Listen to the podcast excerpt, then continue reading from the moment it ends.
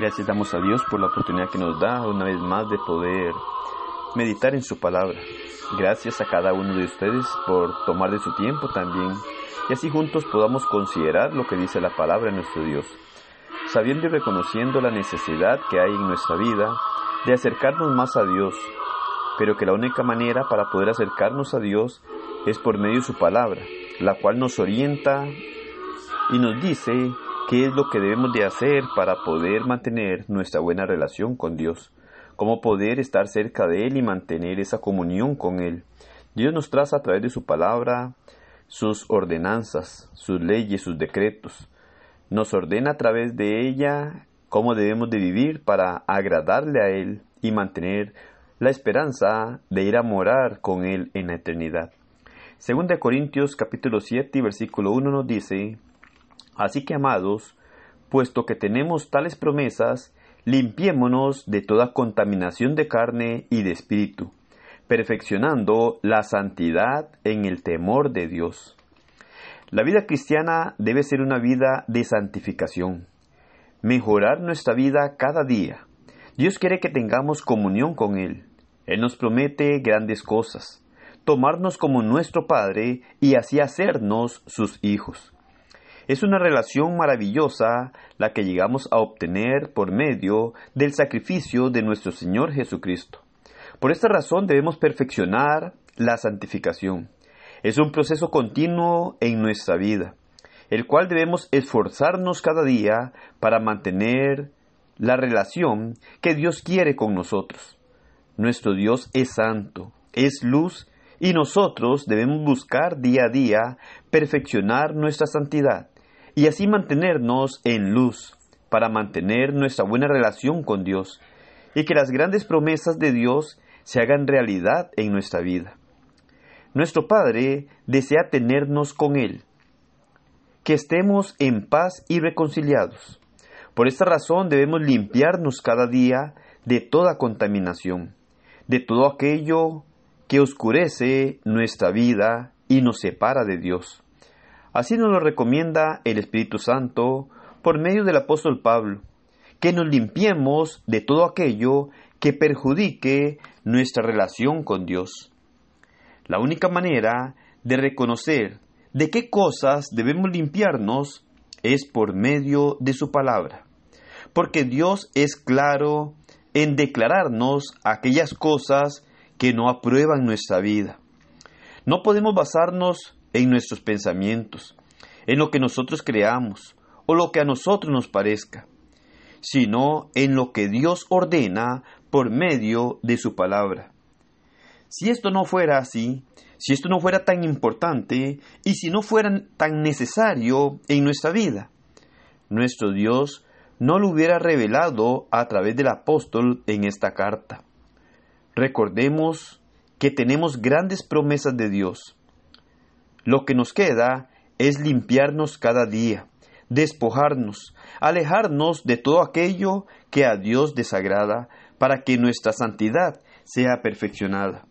Dios lo que quiere es que vivamos y caminemos en este mundo de una forma agradable a Él.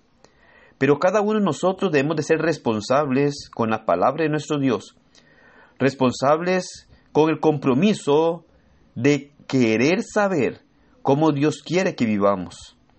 Debemos respetar su palabra porque es a través de ella que Él nos habla y nos orienta. Sin la palabra de nuestro Dios no podemos saber cuál es la vida que Dios quiere que llevemos. Sin la palabra de Dios no podemos saber cuál es el proceso de santificación que debemos de tener, ya que ese proceso de santificación es mejorar nuestra vida cada día. Pero para mejorar nuestra vida debemos de reconocer que es necesario que conozcamos qué es lo que Dios quiere que empecemos a quitar de nuestra vida.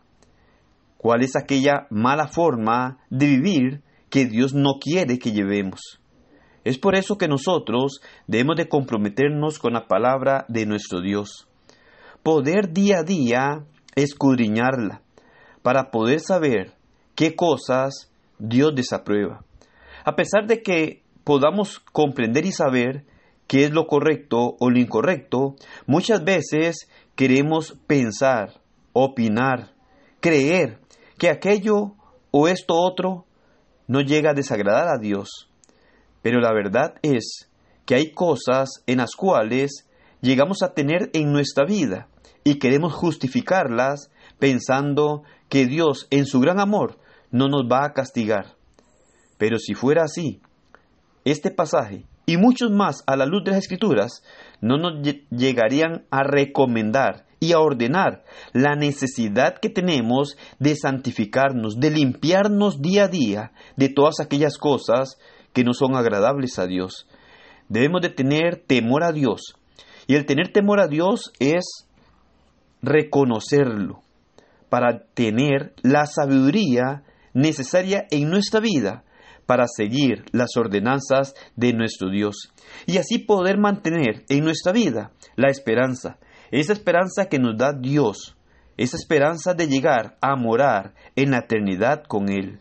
Si no nos limpiamos de aquellas cosas desagradables delante de Dios, si no nos esforzamos por tener una vida de santidad delante de nuestro Dios, el final que llegaremos a experimentar va a ser terrible, doloroso, en el lugar en donde será el lloro y el crujir de dientes, en donde el gusano no muere, en donde aquella llama que arde no se va a apagar. Si no nos preocupamos por mantener nuestra buena relación con Dios, vamos a ir a ese lugar de tormento.